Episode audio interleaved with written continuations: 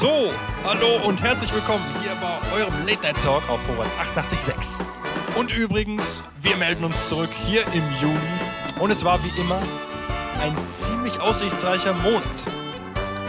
Und ich bin nicht alleine im Studio, denn ich habe meinen Kollegen und Co-Moderator Jan. Hi, ich bin auch dabei. Servus Jan. Freut mich, dass du am Start bist. Ja. Deswegen schauen wir auch gleich auf diesen hier im Juli zurück. So, Jan, der Juli war sehr aussichtsreich. Ich meine, wir hatten die Flutkatastrophe, Mhm. wir hatten EM und auch den Start der Olympia jetzt gegen Ende Juli. Also das waren Stimmt, äh, ne? einige Events und die Flutkatastrophe und auch dieses Klima, was wir gerade hier haben, dieses Tiefdruckgebiet hier, über uns zieht gerade unseren Sommer ein bisschen runter. Ne? Absolut. Also ich, ich glaube, das ist wieder. Ich glaube, ich, äh, dass äh, so im Gedächtnis wird es bleiben, so dass, dass äh, äh, der, der Juli sehr verregnet war. Ich meine, gerade was, was natürlich äh, Flutkatastrophe angeht, ja, das ist natürlich so das Einschneidendste, glaube ich. Aber ja, genau. Wie du sagst, so, aber Absolut, gleichzeitig auch noch diese Sportevents. Also irgendwie ist es sehr. Ja. Alles außer Rand und Band, habe ich das Gefühl. Ich meine, Olympia hat passiert. begonnen mit, mit einem Jahr Verspätung, Mhm. genauso wie die EM. Und wir hatten die Flutkatastrophe jetzt besonders hier in Deutschland, auch, auch ganz Zentraleuropa. Man darf nicht vergessen, Belgien hat auch extrem drunter gelitten.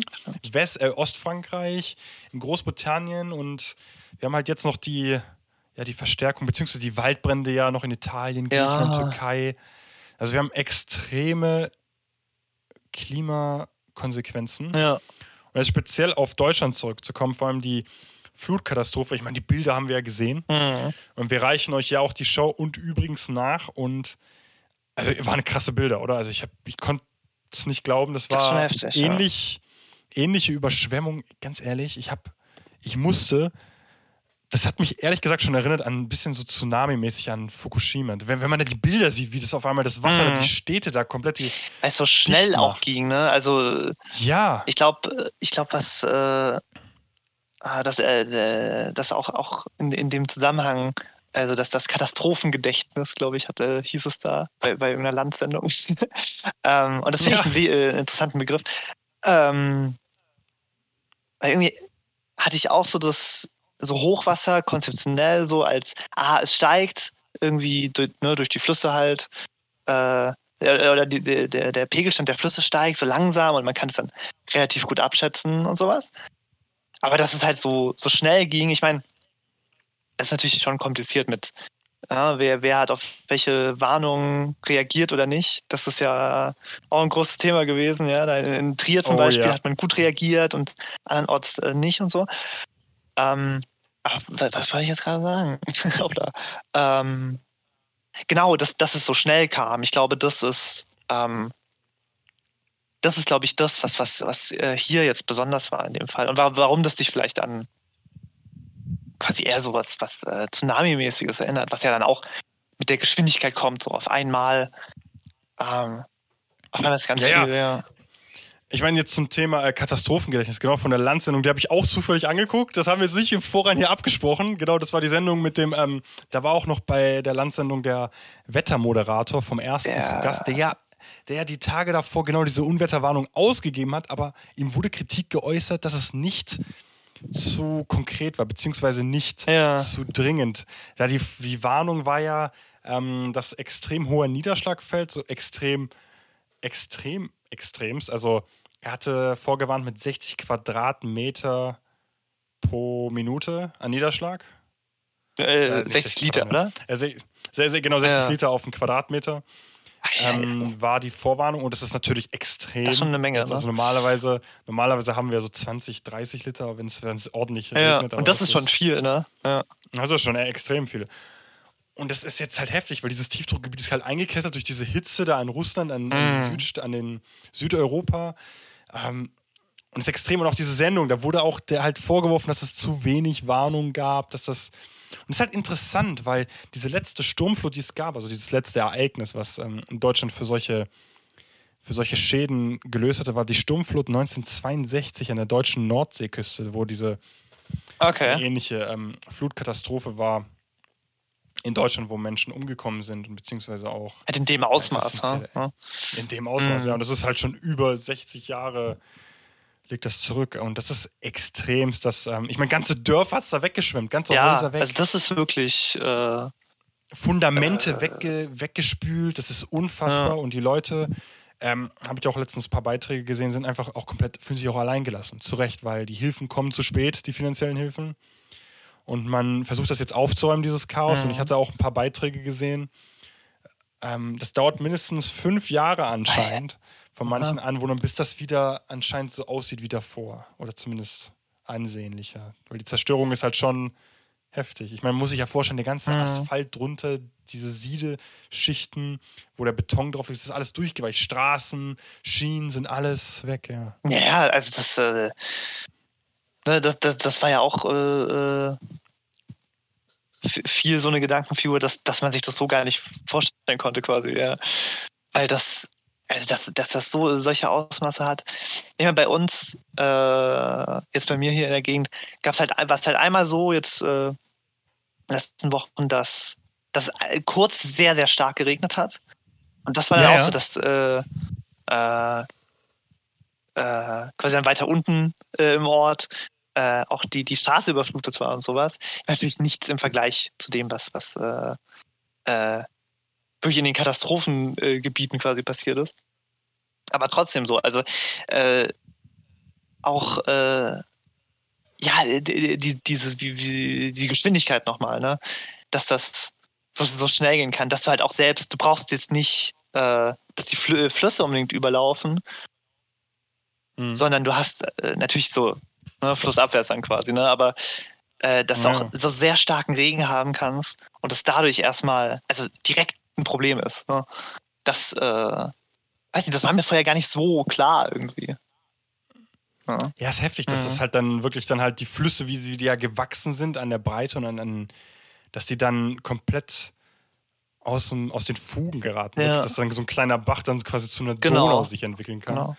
Das ist, damit hat, glaube ich, niemand gerechnet. Und auch die Luftbilder, die man auch sehen kann dort von den Ausmaßen, besonders um Rheinland-Pfalz rum, im, im Süden von Nordrhein-Westfalen, hat es natürlich heftig getroffen. Und ich meine, eine, ich meine, die Kanzlerin kam ja selbst zu den, Stimmt.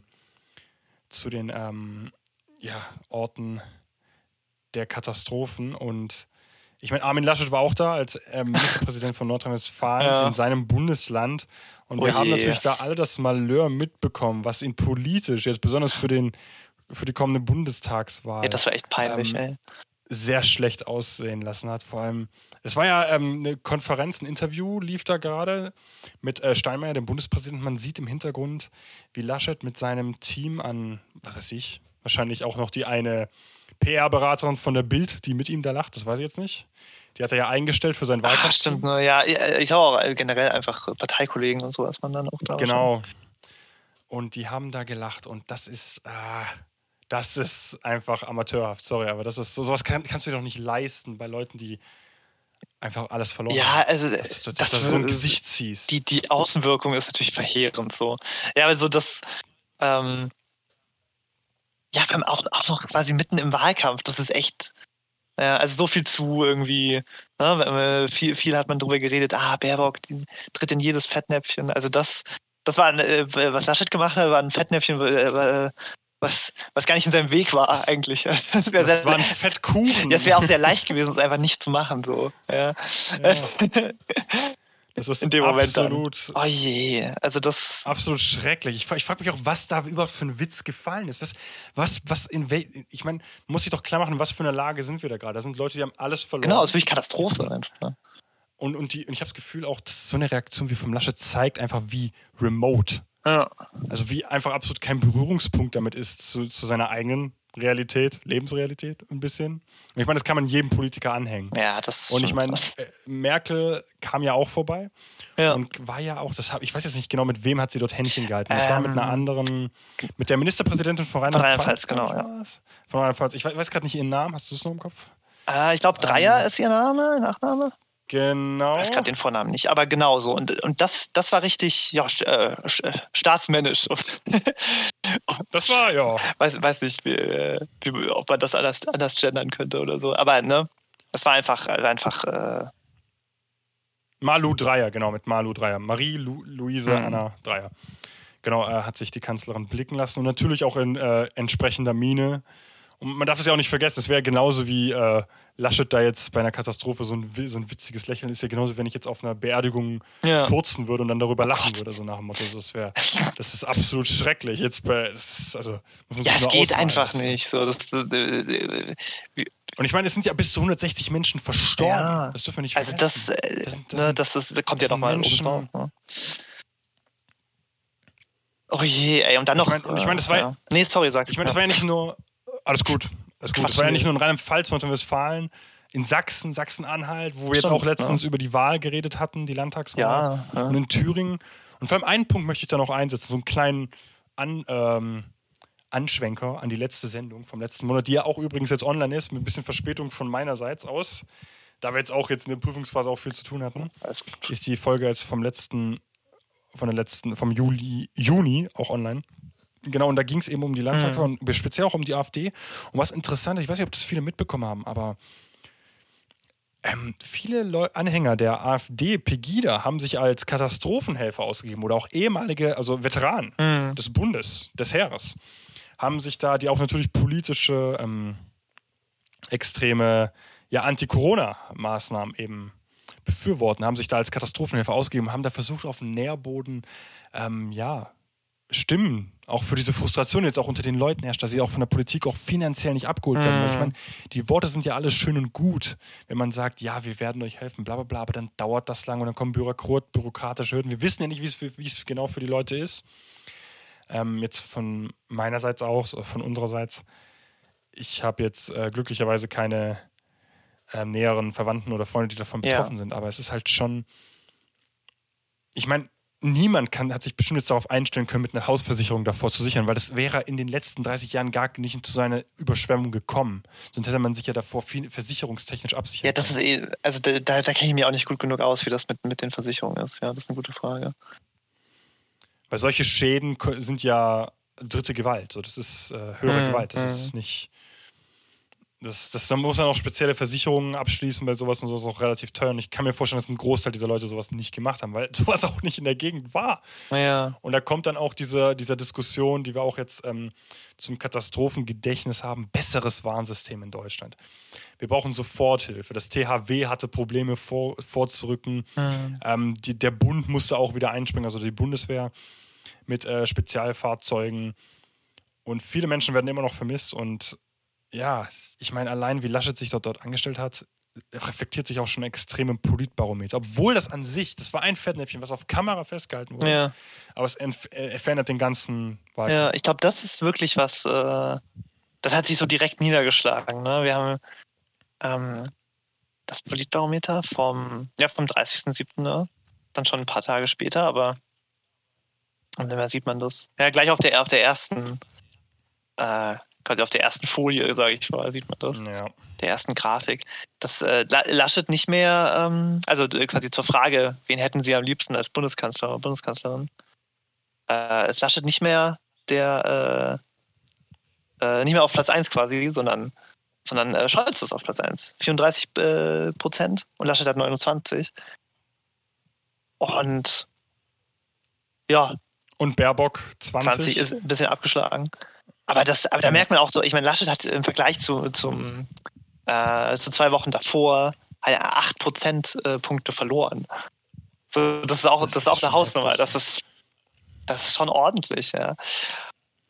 Und man, das ist ja, heftig. Also das, das, das, ist ja auch was, was wir schon die letzten Male auch gesagt haben, wie ähm, ja, unbeständig quasi die, die, die gerade diese Präferenzen äh, für, für, das, äh, für die Kanzlerschaft quasi sind auch. Und dass man jetzt, ja. dass es jetzt halt noch nicht entschieden ist, ein klar, klares Rennen oder so, sondern ja, wer weiß so.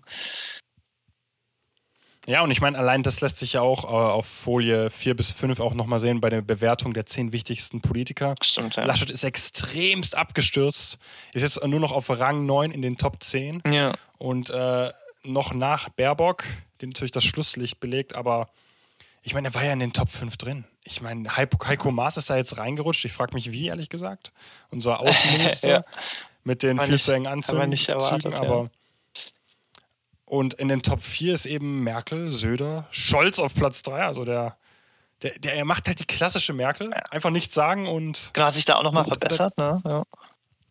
Und Habeck ist ganz dicht dran und wir hatten es auch davor schon in der letzten Sendung. Alternativ-Timeline wird, wenn Habeck ja. ähm, äh, Kanzlerkandidat wäre, beziehungsweise wenn es eine demokratische Abstimmung an der Basis gegeben ja, wer weiß, bei den ne? Grünen, Das äh, wie das ausgegangen wäre Ähm, ja. das ist, ähm, ist tragisch. Es ist. Und ich meine, die Grünen haben jetzt laut dem Politbarometer auf Folie 3, wenn die nächste Wahl wäre, die Bundestagswahl ist am nächsten Sonntag, Mhm. 21 Prozent Ja. und wären die zweitstärkste Kraft gegenüber der CDU, CSU mit 28 Prozent. Also Abstand schon Also- noch da, aber der Abstand ist da, aber der ist kleiner geworden. Die E- CDU, CSU Genau. hat 2 Prozent verloren. und die Grünen ein, ein Prozent äh, mehr diesmal. Genau, ich Äh, habe das. Gefühl, dieser Sommer, dieser August Oh ja. wird auf jeden Fall auch ein und übrigens Special bezüglich der Trielle. Wie Um dieses, Gottes Willen. Dieser dieses Name. witzige Wort, dieses witzige Wort dieser äh, Dreikämpfe der Kanzlerkandidaten, das vielleicht eleganter aussieht. Das ist, äh, ja, das auf jeden Fall wird, glaube ich, spannend so. Das wird, ähm, weil der, der Wahlkampf ist noch nicht entschieden Gar und nicht. wir merken halt, wie, wie unglaublich volatil das ist, Mhm. also wie sprunghaft das ist. Vor allem, das ist eben so ein, so ein so dämliche Aktion wie vom Laschet, dass der da einfach lacht und es und wirkt schon wirklich schadenfroh, wenn es einfach ganz überspitzt. Ja, wie, kann, wie kannst du lachen? Das ist, das ist sehr, sehr befremdlich, ja. Also ganz komisch. Ich meine, ich mein, nicht mal Erdogan würde sowas machen, wo er da in, in der Türkei, also generell, das kannst du doch nicht als Staatsmann machen. Ja, Ja. Da, da musst du einfach, egal, egal wie, wie, du, wie du vom eigenen Volk wahrgenommen wirst, du musst Ja. immer, auch, die korruptesten Leute, die würden sich sowas nicht mehr erlauben. Ja, das ist. Und da braucht, glaube ich, Laschet nochmal ein 101, äh, 101 aller äh, diplomatisches Benehmen. Das wäre vielleicht interessant für ihn, das Mhm. nochmal nachzuholen. Ja, da, was ich, was ich gerade für einen Gedanken hatte, ist er sich vielleicht zu, zu siegessicher, trotz aller äh, äh, hier, äh, der Volatilität der, der, des Ausgangs quasi, der Umfragen und so. Weil, äh, we- weiß ich Das nicht. kann sein. Das, weil so ein bisschen kommen, Das kommt es mir so vor, das ist jetzt rein, rein, Gefühl, rein gefühlsmäßig so, aber Ja. ja, schwierig, schwierig. Also Nee, nee. Das- ich, bleibt spannend bis, bis, ja, bis zum Wahlabend, wa? Ich verstehe, absolut. Ich, ich verstehe deinen Punkt. Mhm. Absolut, weil ich habe das Gefühl, auch äh, vorhin mit der äh, letzten Sendung, wir haben auch gerade über die äh, Markus Lanz Show jetzt vom 29. Juli auch nochmal geredet, wo der Söder äh, zugeschaltet war über den Bildschirm wieder. 28. 28, Juli, ja. Entschuldigung. Ja. Genau, wo er wieder über die Webcam zugeschaltet war. Und da gibt es diesen glorreichen Moment, ähm, wo er gefragt wird, ob das ähm, Dings, also Das ich spiele das nachher kurz auch nochmal in die Show rein. Das kann man machen. Aber das ja. war wirklich ein glorreicher Moment, wo er einfach antwortet äh, auf die Frage, dass er nicht zufrieden sei mit dem Parteiprogramm der CDU, CSU, dass es noch, noch fokussierter sein hätte können in Bezug auf Klimaschutz. Und, und Markus Lanz fragte ihn, ähm, sind Sie enttäuscht und wenn ja, warum? Und er äh, und, und Marco und Söder dann ganz still, äh, nö. also, ich fand, also wir spielen das nochmal ein. Äh, Lass uns jetzt einspielen. danach. Einfach und dann. Ja, wir spielen es Genau. jetzt kurz ein. Herr Söder, letzte Frage. Wenn Sie sagen, Sie finden das so, so abgehangen, dieses grünen Wahlprogramm, so klingt das ja. Hat Sie ernsthaft das CDU-CSU-Wahlprogramm, hat Sie das wirklich elektrisiert? Und warum?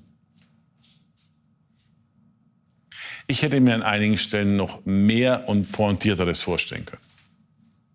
Das heißt, es ist kein gutes Wahlprogramm. Doch, ist schon, aber ich hätte mir noch mehr vorstellen können. Sie sind enttäuscht. Wie sehr? Nö. Warum? Das war Markus Söder gerade eben bei äh, Markus Lanz auf seine äh, Frage, warum er eigentlich nicht enttäuscht sein sollte mit dem äh, CDU-CSU-Wahlprogramm. Ein, ein, ein lustiger Moment. Ja. Also persönlich mein Highlight dieses Jahres äh, des Fernsehens. Vielleicht kommen noch ein paar und ich hoffe, da kommen noch ein paar. Ein äh, paar witzigere, nicht so was wie Laschet hoffentlich, aber ja, das Ja, war ja. Ähm, äh, toller Sketch-Moment. Auf jeden Fall. Genau. Äh, zu diesem, ganz kurz zum CDU-CSU-Thema, um das kurz abzurunden. Mhm. Warum, ich habe auch zu dem, zu dem Punkt, den finde ich unglaublich interessant, warum Laschet sich auch irgendwie sicher, siegessicher fühlt. Ähm, ich glaube, er, hat- er versetzt auch darauf, ähm, ich habe das Gefühl, auch diese Sachsen-Anhalt-Wahl, weil die AfD auch ein bisschen verloren hat, glaube ich, gibt ihm so ein bisschen die Sicherheit, dass er merkt, okay, die Leute, also ich, ich, ich vermute jetzt einfach mal, äh, wie, er, wie er das jetzt denkt oder wie, wie es gedacht wird bei der CDU. Ja, die Leute, die, die vertrauen uns schon. Die AfD verliert an Kraft, Ja, weil wir das mit der, mit der Corona-Maßnahme einigermaßen hinkriegen. ja. Und, und ich glaube, so, so ist ungefähr die Rhetorik oder wie er das halt ähm, zu Ende denkt. Das, das kann ich mir auch gut vorstellen. Aber gerade jetzt, wo, wo wir halt ne, schon jetzt eine ziemlich hohe Impfquote haben und wo jetzt so das Ding ist so, ja, äh, äh, ne, äh, quasi, wo, wo wird der Alltag äh, wieder quasi, äh, ja, wie kann man Wo sagen, erleichtert und äh, ähm, wo, wo, wo muss man noch testen, bla bla bla. Sowas. Also es Ja. entstehen quasi wieder neue Konfliktlinien. Das ist ja so, das hat sich ja durch die ganze Pandemie gezogen, dass du immer so neue, also natürlich, Pandemie ist immer das große Thema, aber darin sind so diese kleineren Konfliktlinien, die sich dann auch verschieben und verändern und auch teilweise einfach verschwinden, jetzt nicht unbedingt, weil sie gelöst werden, sondern weil sie durch was abgelöst werden. So. Ja. Und solche Geschichten. Also äh, deswegen, glaube ich, ist es, ist es äh, fast töricht, äh, zu denken, dass, also, äh, dass das irgendwie äh, quasi das, äh, das gegessen ist. Und, und so, ja, die Leute, äh, die Wähler äh, vertrauen der Union schon und so. Weiß ich nicht. Also, aber ja. Ja, es ist auf jeden Ja, Fall gesagt, nicht das- weise, das zu denken, wenn das Ja. stimmen sollte. Gebe ich dir absolut recht. Aber ich habe, ich glaube, was ich noch dazu beisteuern könnte, ist, ich glaube, weil der Laschet jetzt auch mal alle Fäden der CDU quasi in der Hand hat, wortwörtlich. Mhm. Er ist Kanzlerkandidat, er ist Parteichef. Er wird auch an der Auswahl beteiligt sein, wer alles in die Fraktion kommt, in die Bundestagsfraktion, was ja erheblich sein wird, besonders für, ähm, wenn, wenn Laschet wirklich Kanzler werden sollte, Mhm. worauf sie ja immer noch spielen. Das ist ja wirklich, man nicht vergessen, er ist da wirklich selbstsicher und auch im ZDF ähm, Sommerinterview mit Theo Koll, ähm, wo es auch eine gewisse Diskrepanz gibt, sage ich jetzt mal, zwischen Söders ähm, Standpunkt zur Impfpflicht, die ja auch in dieser La ähm, Landsendung jetzt vom 28. Juli auch thematisiert wird, und der Auffassung von Sö Laschet, die ja eine komplett andere ist. Also ich fasse es jetzt ganz kurz zusammen. Ja. Laschet ist dafür, dass äh, das deutlich liberale Hand zu haben. Die Leute dürfen selber entscheiden und können sich aber weiterhin testen.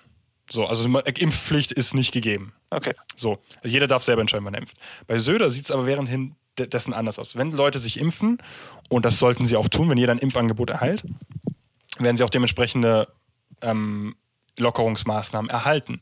Beziehungsweise die Leute, die sich nicht impfen lassen, müssen sich testen lassen und auch selber für diese Tests bezahlen. Und das ist natürlich schon eine Richtung, ist noch nicht ganz so krass wie in den Vereinigten Staaten, wo, wo es ja echt nochmal einen anderen Ton eingibt, was das Impfen angeht. Also Biden, ich weiß nicht, ob du das letztens mitbekommen hast, ähm, der will ja das jetzt das Impftempo wieder anhören, weil das gerade so absackt Genau, ein bisschen. ja. Vor allem bei uns Jugendlichen, bei unseren äh, Altersgruppen sagen, sagt das gerade ein bisschen ab. Viele haben sich noch nicht geimpft, beziehungsweise erwägen es auch noch nicht mal oder bemühen sich noch nicht um Termine. Und in den Staaten versucht man da ja finanzielle Einsätze, äh, Anreize zu setzen, vor allem 100 Dollar pro Impfung. Also, also das ist ja schon krass, ne? Stell dir vor, das würde ja, nicht, nicht wenig Geld, ne? So. Nee, also das ist, ist krass. Also deswegen, ich, hab's, ich, hab, ich, sehe- ich sehe da auch irgendwie die, die Schwierigkeit. Wie soll sich bitte die CSU und die CDU da einigen, wenn der Söder schon so kontra Ja. geht im, auch, auch an dem O-Ton jetzt, wo wir es gehört haben mit Söder, wo er meint, ja, das CDU-CSU-Wahlprogramm hätte schon noch mal bisschen pointierter sein können. Zitat Ende. Ja, ja, da, also da ist auf jeden Fall so ein äh, Split, aber ich habe das, da habe ich so richtig das Gefühl, ich meine, der war schon immer da, ja, zwischen äh, CDU Ja, und CSU, klar. aber das wird jetzt nochmal stärker, weil eben Ära Merkel zu Ende geht. Ne? Das, das, Ja. das, äh, das ist wieder diese Selbstfindung, was wir auch schon, äh, glaube ich, öfter mal gem- gemeint haben. So. Dass die Union sich irgendwie neu erfinden muss und ja, die Frage ist so, in welche, welche Richtung geht es, aber irgendwie ist es als sehr diffus. Absolut. Und da wir es jetzt bei diesen Kanzlerkandidaten hatten und wir eben drei Kanzlerkandidaten haben und der Scholz gerade quasi so in, in Richtung, ich habe das Gefühl, wir werden vielleicht einen Sozialdemokraten wieder haben. Ey, das, Ich, das ich wär möchte jetzt nicht mehr krass. sagen. Das wäre Das wäre krass, wenn, wenn er Kanzler wird, ähm, der sich da rumgetänzelt hat durch sein? seine. Nee, ja, gut. Ich meine, ich weiß nicht, ob es Leute mitbekommen haben mit, äh, mit der Frage an Olaf Scholz bei Brigitte. Ähm, er war schockiert. Nee, was sagt er? Er war. er war empört, Empört war er. über diese Frage. Ähm, also wir können uns auch jetzt ganz kurz nochmal Ja, einspielen. können wir eigentlich machen. Wird Ihre Frau weiterarbeiten? Sollten Sie Kanzler werden? Meine Frau ist eine erfolgreiche Politikerin und jetzt in einem zweiten Bundesland Ministerin. Heißt, sie wird weiterarbeiten. Ja, ich finde ehrlicherweise das eine Frage, die mich empört, wenn ich das ganz offen sagen darf. Ja. Ich weiß nicht, ob die auch Männern gestellt wird, die Ehegatten sind. ja, sichtlich empört über diese Frage. Aber, ist, äh, irgendwie aber auch cool, wie er reagiert hat ein bisschen. Ja, auch cool. Auch, auch nicht so empört, wie es im Titel heißt, aber, Ja. aber ganz ehrlich, diese Frage gestellt zu bekommen, ist schon ein bisschen. Also, Ja, weil es wirkt sehr aus der Zeit absolut, gefallen. So. absolut anachronistisch, habe ich das Gefühl, diese Frage überhaupt gestellt zu bekommen, so nach dem Motto. Das würde eher in, in Deutschland der 80er Jahre reinpassen. So. Ja, wenn Sie Kanzler werden, arbeitet Ihre Frau dann auch noch? Oder? Ja, vor allem, wenn, wenn äh, äh, vor allem seine Frau ist, ist ja selbst, ne, sagt er ja da auch, ist ja selbst erfolgreiche Politikerin. So, das ist ja ja absurd. Britta Ernst. Genau. Ja. äh, so heißt sie. Äh, äh, es wäre ja irgendwie absurd, ja. Also, ich, da, da, das wirkt so, als ob dann die, die äh, Interviewerin in dem Moment, also ist ihr das nicht bewusst gewesen? Oder? Ich weiß auch nicht, also- dann, dann gucke ich das doch nach, wenn ich so eine Frage stelle. Naja. Ähm, Also ich fand's, ich fand's weird, weil vor allem Ja. die Brigitte ist ja die größte Frauenzeitschrift Deutschlands. Ich mein- ja, mit ungefähr 800.000 Lesern. man belächelt das immer so, aber das ist schon eine Größe irgendwie. Ja. Denkt so, ja, Also- Brigitte ist irgendwie witzig, aber Also 800.000 Magazine, beziehungsweise eine, eine Leserschaft von 3,6 Millionen in Deutschland. Mhm. Und ich verstehe nicht, wie. Also, also jetzt. Also ich bin immer noch ein bisschen, wo ich das erste Mal das gehört habe, wo mir das erzählt wurde. Ich Ja. konnte es nicht glauben, ach was, das, das wurde doch nicht wirklich gefragt, oder? Und das kommt auch noch von der Brigitte. Also, äh, also ich sag's jetzt einfach mal. Und ich werde mich dafür vielleicht auch ein paar Feinde machen, aber emanzipierter feministischer Journalismus geht anders. ja, das, ist, das ist Bullshit, was da wirklich gesagt das wurde. Und seltsam, ja. ich freue mich auf eure Leserbriefe, wenn die reinkommen. Also, ähm, was eure Meinungen sind. Aber das fand ich schon ein bisschen krass, die Frage. also, ich kann es immer noch nicht fassen, dass er das gefragt wurde. Aber, aber da kann er nur punkten. Weißt du, ich meine, diese Frage war ja, ja wie auf einem Silbertablett kam Ja, das ja. es, es äh, ja genau, so, so wie wir jetzt sagen, so, so vorher nur so, ah, irgendwie shady Wirecard Deals irgendwie am machen. Genau! Und jetzt auf einmal Aber ist jetzt er ist er der. der, der coole, äh, der, der, der so äh, seine Frau nicht kleinreden lassen, lässt, so quasi, ja. Absolut. Also, also jetzt mal hier um, also sportlich gesehen hat das der Scholz hier richtig schön eingenetzt. Also hat er klasse gemacht und also war auch nicht schwer. Ja. War simpel. aber hat, hat er gut gemacht. Also stark. ja, das war, Starke war ein Leistung. Selbstläufer, glaube ich, in dem Moment, aber trotzdem, ne?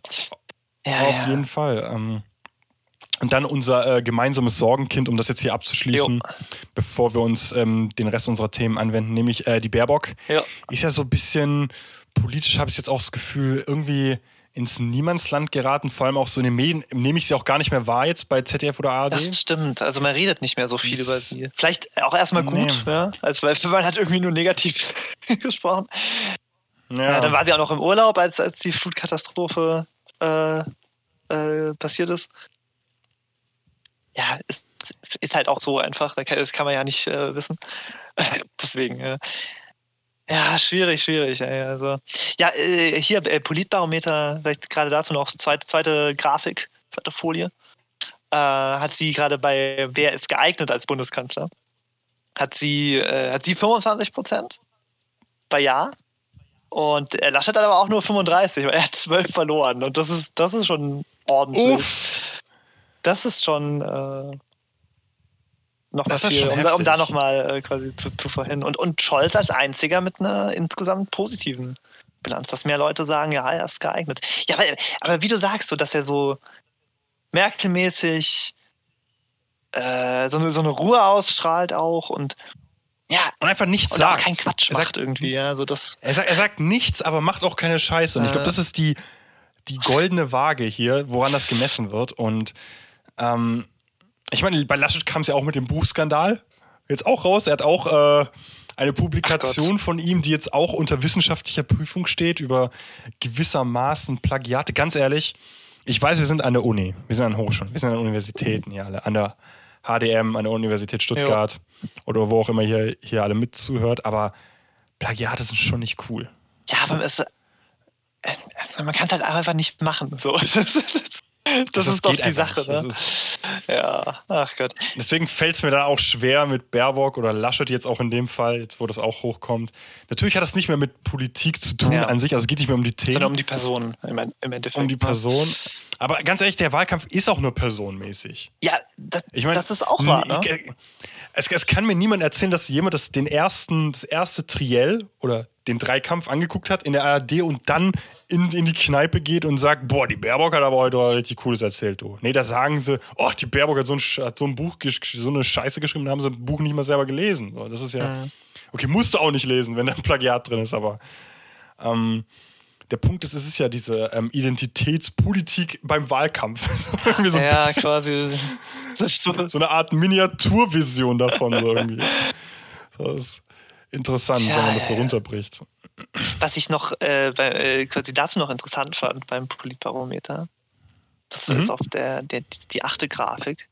Und zwar äh, ist, ist äh, der deutliche, also quasi äh, knapp 70 Prozent der Leuten ist wichtiger, welche Parteien regieren und nur äh, 20 Prozent ist wichtiger, wer Kanzler wird.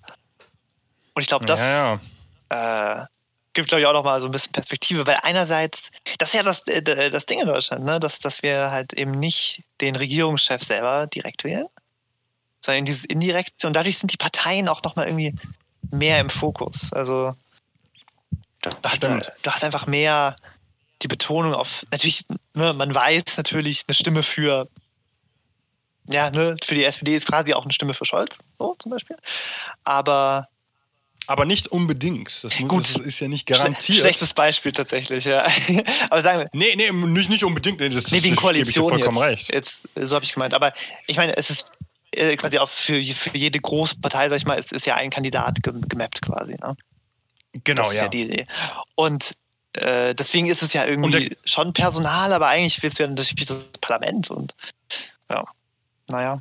Klar, und, und da gibt es ja auch mehrere Wahldurchgänge. So eine Kanzlerwahl ist nicht Stimmt. immer unbedingt im ersten Wahlgang. Vor allem innerhalb ist es ja äh, parlamentarisch, wird das entschieden. Genau. i- Im Bundestag. Und die Sache ist ja dann die, ähm, und da gibt es ja auch noch mit, mit Mandaten, wer über ein Direktmandat reinkommt und, und, und wie, also wie sich das dann zusammensetzt gegen Ende und ob der Bundestag noch mal größer wird, ist ja auch nochmal die Frage. Stimmt. Ähm, weil er ja schon echt riesig ist an sich. Ja, das, Mit knapp 500, glaube ich, sind es schon. ich glaube, es sind, es nicht sogar äh, schon über 600? Ich weiß Das weiß ich jetzt natürlich spontan auch nicht, aber äh, auf jeden Fall, irgendwann wird es ein Problem, weil irgendwann, ist das Gebäude nicht mehr groß genug. Und es kann ja irgendwie auch Ja, nicht der das- Sinn sein, dass das Parlament jedes Jahr größer wird. Äh, Nicht jedes Jahr, jede Ja. vier Jahre. Es kann größer werden, wenn es diversifizierter wird, dann gerne. Aber genau, es sind 598, genau, knapp Ach, 600, okay, hast du krass. recht. krass.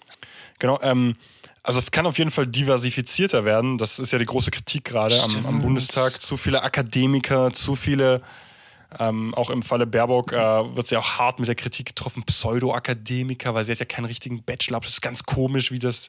Also, weil, weil sie ist, habe ich das Gefühl, Ja. auch so dieses, diese Figur daran jetzt, woran sich viele aufregen, dass so jemand so weit jetzt vorne steht, quasi an der Vorfront der Politik jetzt absolut mit dem Scheinwerferlicht drauf. Und ich glaube, da, da kommt diese akademische Kritik auch noch mal mehr zu, zum Ausdruck.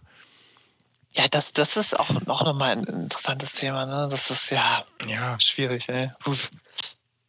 Ja ich, ich meine, ich hatte es in Geschichte im Nebenfach, im antiken Griechenland war ja so zum Beispiel in der Polis von Athen, Ja.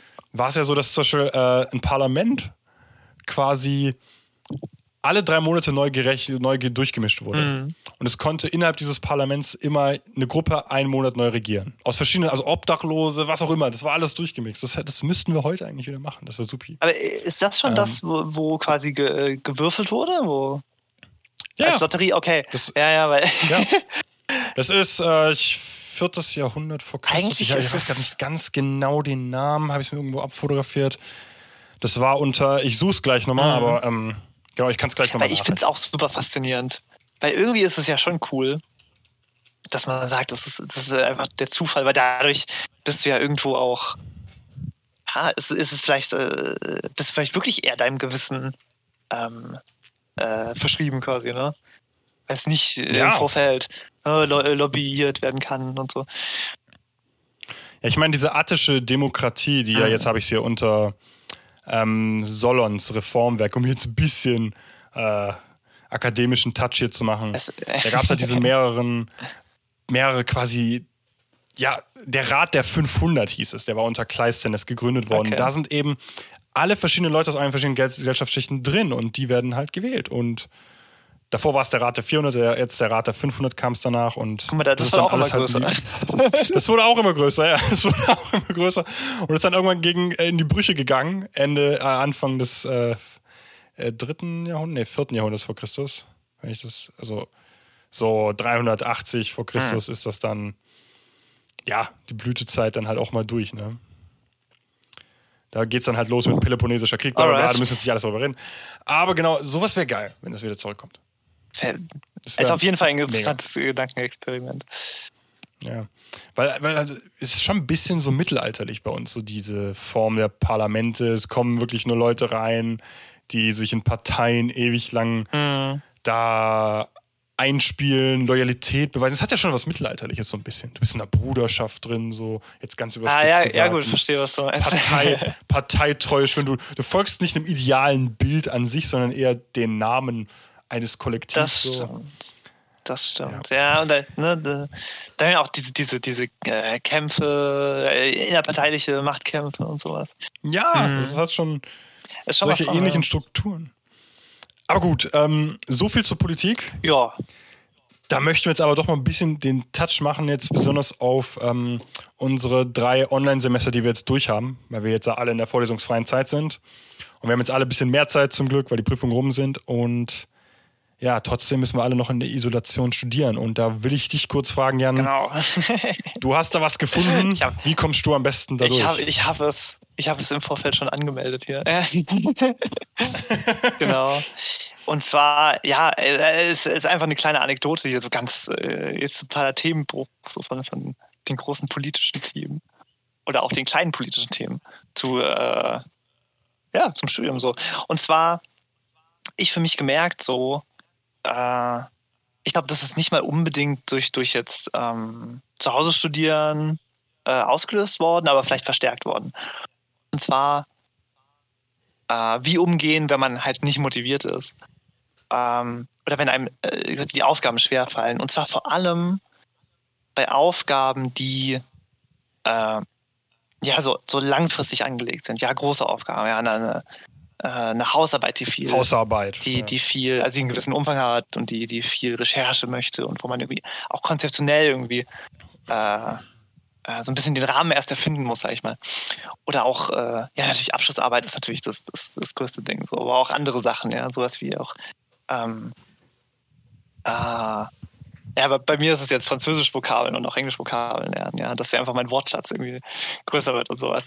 Und äh, ich habe für mich gemerkt, gerade bei diesen Aufgaben, die eben, wo man sich nicht hinsetzt, eine Stunde was macht und dann was fertig hat, sondern die eben auf so äh, lange, lange Zeit angelegt sind, äh, da fällt es mir äh, manchmal schwer, so die Motivation zu haben, weil du nicht diesen ähm, dieses direkte Feedback hast. So, ich habe jetzt was direkt geschafft, Ja. sondern es ist so ein bisschen das ist nebulös halt. Und was ich gemacht habe, ist, dass ich mir echt ähm, gesagt habe, ey, ich schreibe jetzt einfach mal auf, genau was ich mache, weil ich hatte das Gefühl, ja, okay, ich sitze irgendwie den ganzen Tag äh, äh, am Schreibtisch, aber ich hatte das Gefühl, äh, ich schaffe irgendwie nichts, ja. Obwohl ich vom Mhm. Kopf her weiß, das stimmt aber nicht so. Ey, ich habe das und das gemacht, ich habe äh, hier Hiwi gemacht, da habe ich äh, für die Hausarbeit was gemacht und, und sowas. Und dann habe ich, äh, ich habe es mir echt aufgeschrieben, also ich habe wirklich, teilweise habe ich wirklich so die genaue Uhrzeit aufgeschrieben, wann ich angefangen habe. Manchmal habe ich so ein bisschen, ja, okay, das waren jetzt 20 Minuten oder was. Aber ich habe mir einfach aufgeschrieben, was ich gemacht habe. Und dann konnte ich halt sehen, ah, okay, ey, die Liste wird, wird äh, über den Tag immer länger. Und ich kann irgendwie sehen und ich hatte ein besseres Gefühl dafür, was ich den Tag über gemacht habe. Und das hat mir richtig geholfen, weil ich hatte vor ein paar Wochen hatte ich so eine richtige, äh, hatte, hatte, ich so, hatte ich so ein Motivationstief. Und ja, weiß nicht, da zweifelt man dann so ein bisschen, oh, was, was mache ich eigentlich und so. Und ähm, Ja, aber, aber eigentlich weiß ich, dass äh, ja, ich, ich habe das Glück, dass ich irgendwie ein Studium mache, was, was mir eigentlich total gefällt und was ich cool finde. Ähm, und dann, Aber wir fallen alle mal in solche Löcher. Das ist ja nicht. das ist das Ding, ja. Man kann nicht immer, also weder kann man immer so glücklich sein, noch kann man immer motiviert sein. Aber das ist so eine Sache, äh, die mir echt geholfen hat. Und ich habe das dann so eine Woche, so eine Woche, zehn Tage äh, rum, habe ich das echt sehr akribisch gemacht.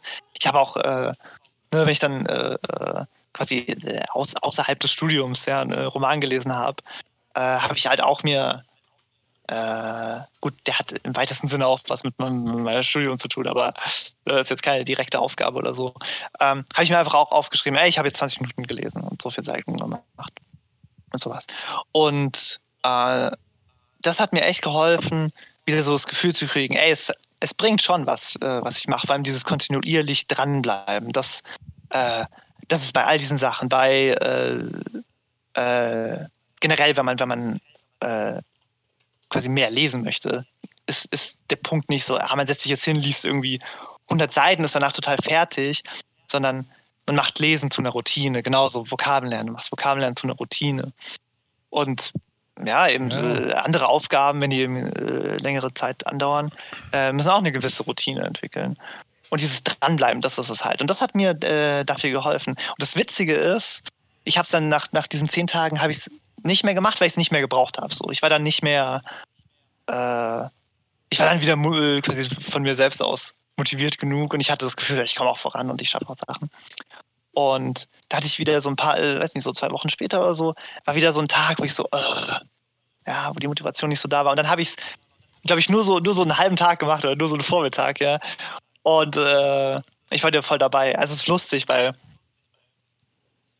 ich gucke mir das ja jetzt nicht im Nachhinein nochmal an und denke mir, oh ja, das habe ich jetzt aber toll gemacht, so, aber Natürlich nicht. Ja. Aber es gibt dir irgendwie so eine Art äh, Es ist- Basis für, wo du neue Sachen Ja. weiter, also eine Basis, wo du, wo du so Motiv Motivation storen kannst. Das klingt ganz blöd, aber wo du so irgendwie so eine Storage hast, so, wow, das habe ich gemacht, ja. Genau, ja. Aber, aber du, du, du, du tust nicht darauf bedauern, sondern du nimmst diese Energie, diese positive Energie mit für neue Sachen. Genau, und, die, und es zeigt mir auch so, ey, ich kann das, ich kann das schaffen, so, weil das ist auch, glaube ich, so ein Ding so bei diesen großen Aufgaben, dass man das Gefühl hat, man schafft es irgendwie nicht. Und also, da habe ich ja schon gesagt, man kommt nicht voran, so, obwohl man vorankommt. Das Ja. ist so verrückt, ja.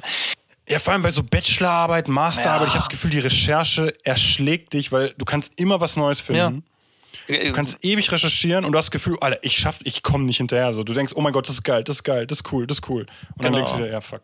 und Und dann, ja, das, das absolut war, ja. Jetzt bei, bei aber das ist meiner eine anderen wichtige Hausarbeit. Taktik.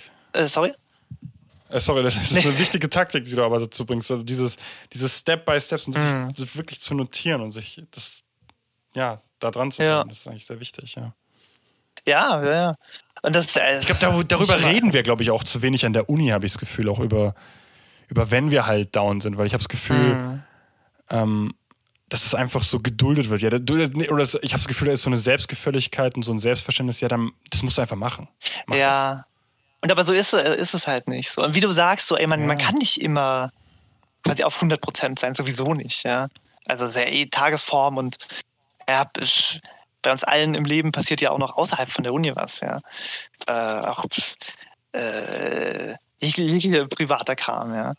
Deswegen so, das äh, deswegen, ey, man muss sich auch klar machen, ey, ist auch okay, wenn es wenn's mal nicht läuft. So. Ja, Ja. und das, ey, also gerade jetzt, ich, ich fand, ich meine, ich glaube, ähm, ich bin halt ganz gut mit den, mit den, ich sag mal, mit den Lernformen und Lehrformen, äh, quasi äh, in der digitalen, im digitalen Unibetrieb, bin ich ganz gut klargekommen. Ähm, aber ich bin mir halt völlig bewusst, dass es echt nicht bei allen so ist. Und also ich glaube, gerade wenn man, wenn man neu angefangen hat oder noch nicht so lange, äh, generell noch nicht, noch nicht lange studiert hat und dann diese, diese Online-Semester, das ist, glaube ich, noch mal härter. Wenn man einfach, mich zurückdenke, so, ich musste erst lernen, wie man studiert. so.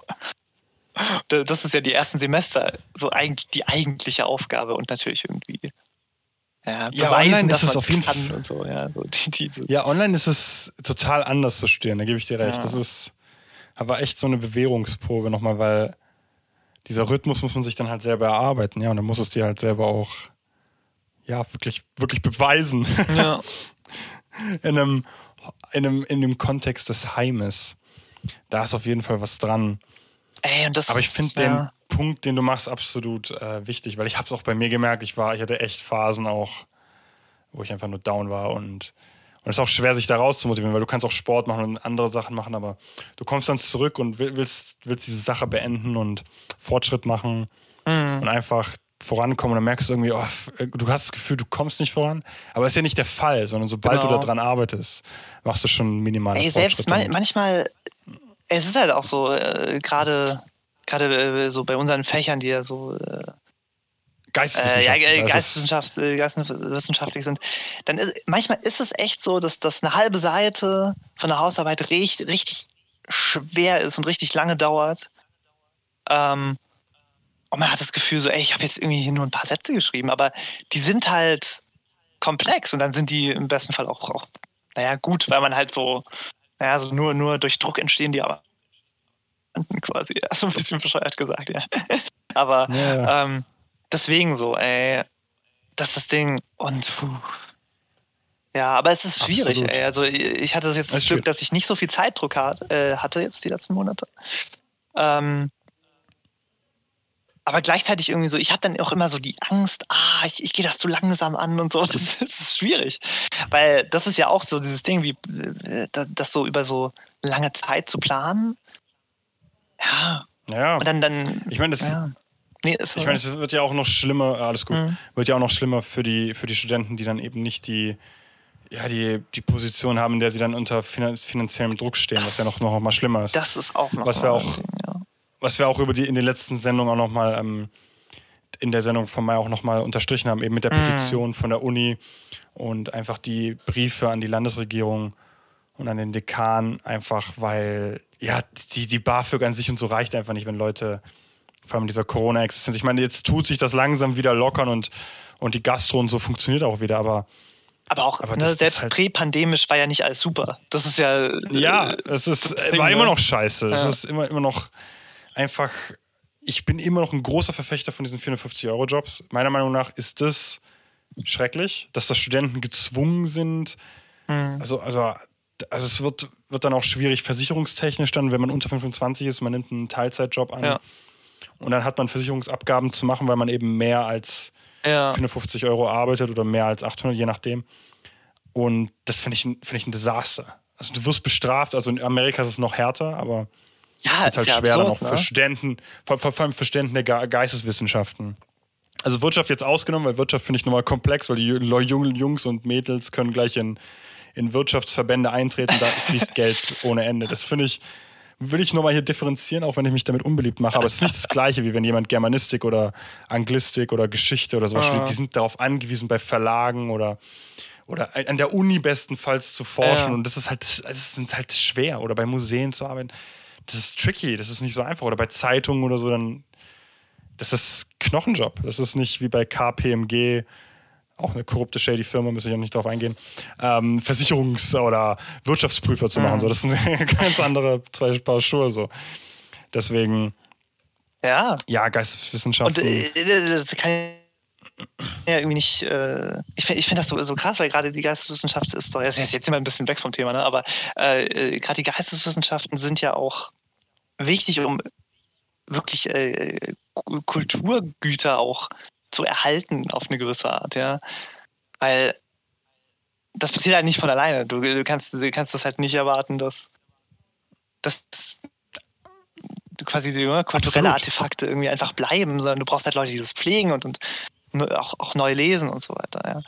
Ja, Ja, und, und, neu, und neu interpretieren, neu in die Zeit reinbringen und dieses Wesen dieser Kultur, Güter, Waren, wie man das Ja. jetzt auch sagen könnte, das steht ja in einem ganz anderen Kontext zu den wirklichen materiellen Waren der Ja. unserer Gesellschaft, die jetzt zum Beispiel äh, bei den Wirtschaftsleuten, okay, das ist, okay, das ist nicht unbedingt materiell, aber bei den Maschinenbauern, bei den Chemikern, bei den Ingenieuren etc., Mhm, bei den Programmierern ist auch nochmal eine andere Art von Wa- Ware, aber bei den Computertechnikern, das ist das Wesen deren Dinge ist ganz anders Ja. im Verhältnis zu den zu der ontologischen Qualität der, der, der Kultur. Das ist ja, es ist ja nicht ein, eine Seite eines Buches von einem literarischen Werk ist ja jetzt nicht zu vergleichen mit einem gottverdammten Auto. So, das ist oder, oder ein Gedicht, das hat ganz anderen, Ja. ganz anderen Wert. Und ja und ey, Darf man nicht unterschätzen. Ja, klar, und das, äh, deswegen ist es äh, auch wichtig, dass man das weiter fördert, so finde ich. Ja. Aber äh, Ja, auch wenn es, ja. äh, genau, ist, ist jetzt vom, von, von meinem eigentlichen Punkt weg, aber habe ich jetzt auch, Genau. habe ich ja jetzt auch gut gesagt. Also, keine Ahnung, das hat mir richtig gut geholfen. Ähm, Das Aufschreiben Ja. einfach, während, was man macht, Ja. wie lange du das machst. weil gerade auch, ich glaube, äh, ah, jetzt, guck mal, jetzt, jetzt widerspreche ich mich mir, mir wieder. aber ich glaube, gerade äh, in äh, ja, quasi Semi-Quarantäne oder was auch immer, ja. Auf jeden Fall ist man, ist irgendwie jeder Tag ist, ist so ähnlich und, und äh, fast das Gleiche, ja. Und ich glaube, gerade dann, weil das ist wieder das Ding, so das Zeitgefühl geht irgendwie verloren, äh, weil, weil halt irgendwie nicht wirklich was passiert, so. Und dann ist es, glaube ich, auch schwieriger zu sehen, welche Fortschritte man gemacht hat und so. Weil, weil Ja. alles so gleichförmig ist. Und ich glaube, ich glaub, dass das äh, vielleicht doch mehr reingespielt hat, als ich zuerst gedacht habe jetzt. Aber ja. Ja, äh, da, da, da, das hat mir einfach irgendwie äh, echt geholfen. Ich vermisse Bibliothek so, ey, das ist, das ist krass.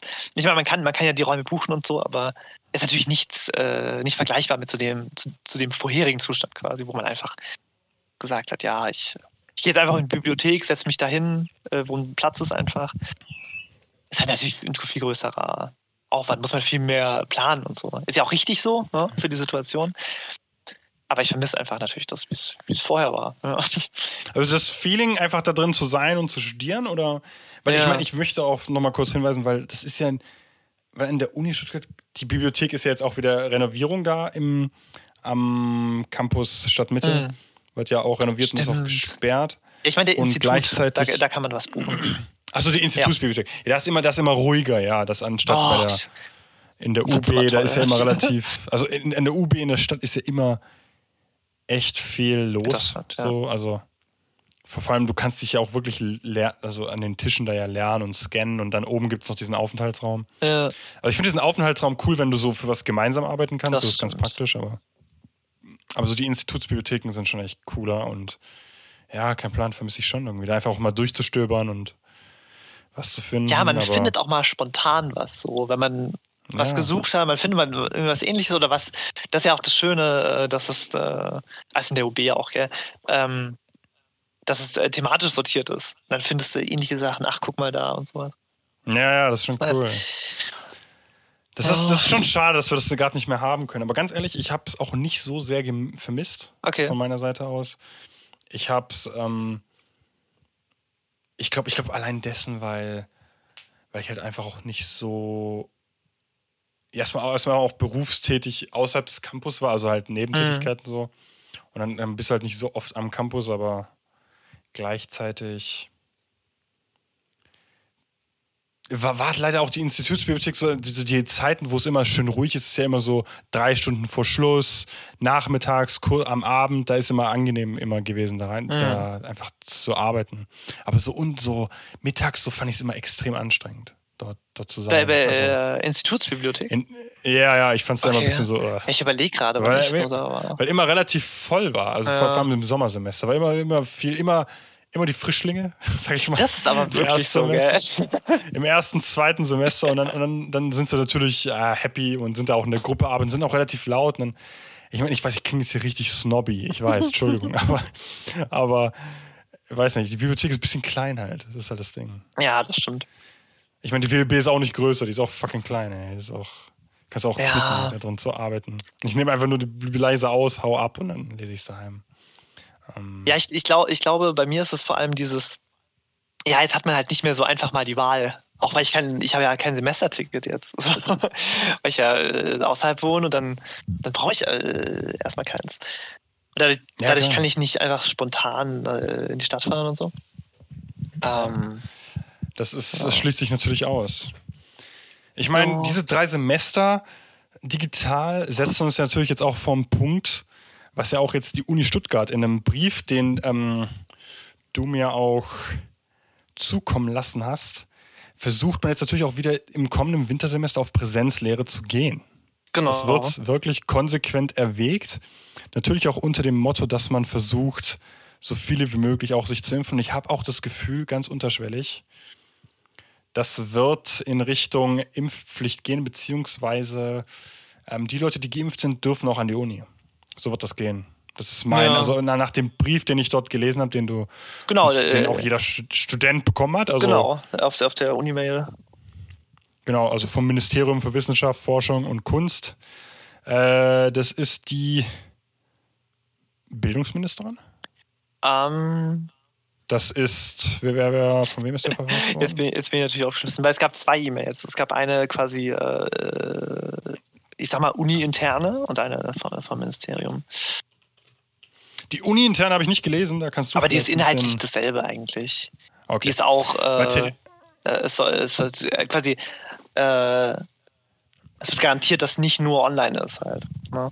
sondern dass, dass du mehr Präsenz hast. Ich meine, jetzt, jetzt ist man halt auch an einem Punkt, wo man sagt, also erstens mal so, äh, äh, Impfung ist jetzt nicht mehr, also Impfstoff ist einfach nicht mehr so, ähm, Rar. genau, ist nicht mehr so rar, du hast das, da nicht mehr diese, äh, dieses Unterangebot quasi.